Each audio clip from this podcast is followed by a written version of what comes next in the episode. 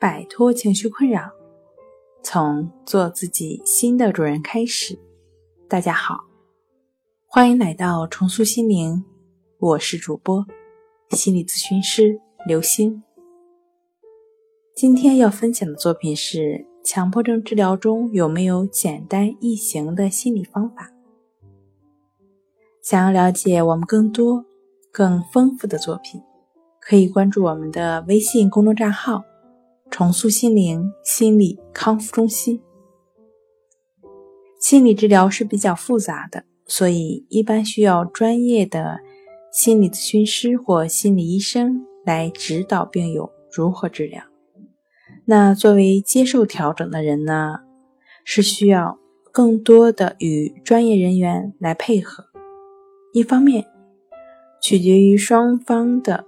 关系咨访关系，另一方面呢，心理医生或心理咨询师对于强迫症问题的专业程度与咨询的经验，再一方面，在逐步深入的过程中，需衡量双方的匹配度以及心理医生或心理咨询师的运用的方法流派与来访者的匹配度如何。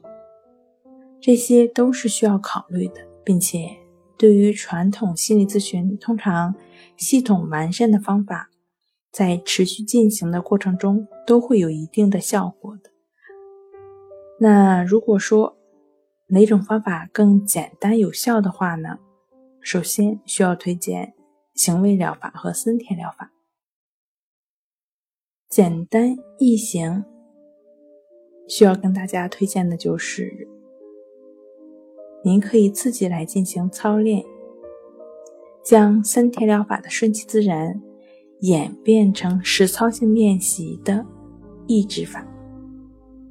好了，今天跟大家分享到这儿，这里是我们的重塑心灵。